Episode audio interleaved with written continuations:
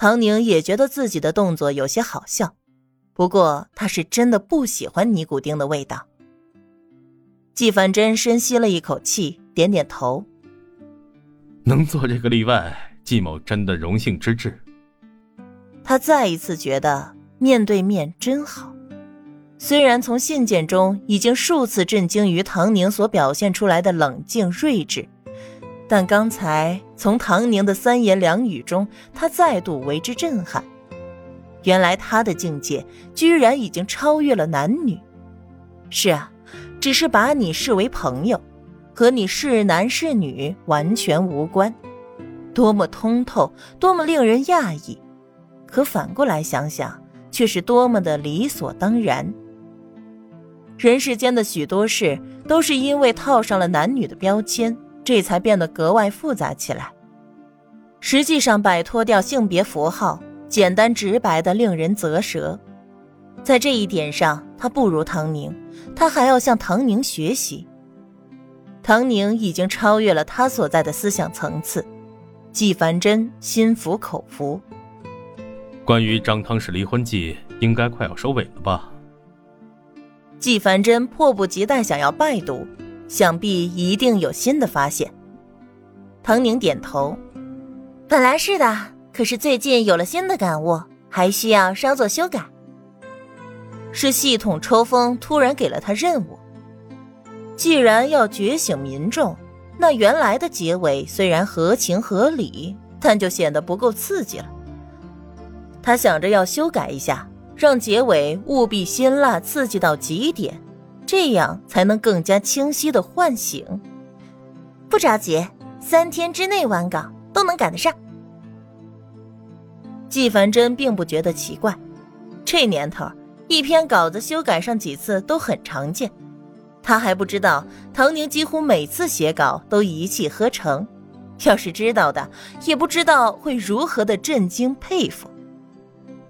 对了，我们报社已经有了很多读者来信了。下次我找人给你送来。需要回复吗？唐宁问。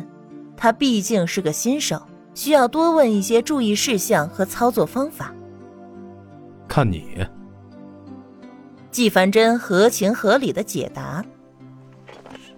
读者大概分三类：一类是极度喜欢写信来表达自己的狂热和崇拜；第二类是纯粹被情节吸引，来催促作者尽快刊登下一期。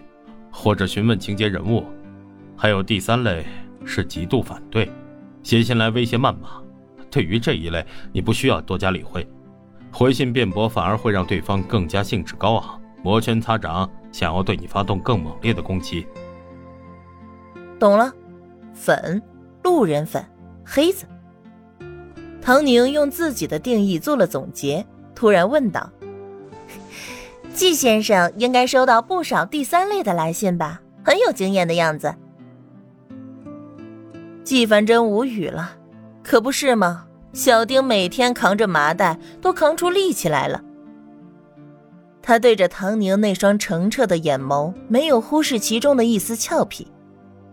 他本想说：“是的，的确很多，多到你那封忠实读者的来信被小丁专门挑出来放在书桌上。”这才有了他们后来的交集，可不知怎的，或许是想要挽回那一点可怜的面子，他并没有说。都有吧。他无奈的回答，清瘦的脸上有了些褶皱，显得他有些成熟。一般新入行的都会承受不住谩骂攻击，不过我也是白说这么一句。唐小姐心性坚定。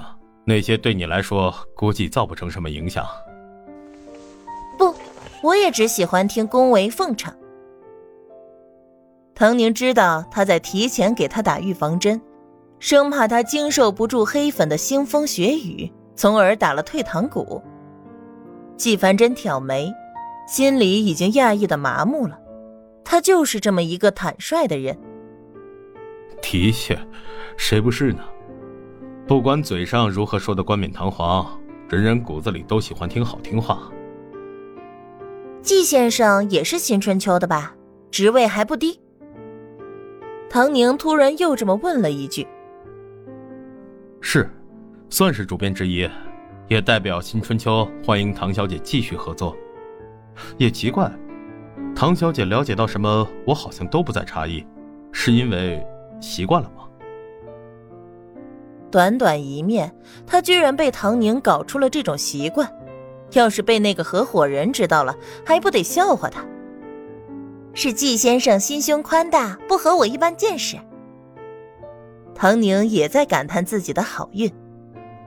没想到我的一封信居然能够让燕如芝为我发声，同样没想到燕如芝居然是《新春秋》的主编季先生，为我的官司和后续的小说见报都起到了莫大的帮助，真的好像是冥冥之中天注定一般。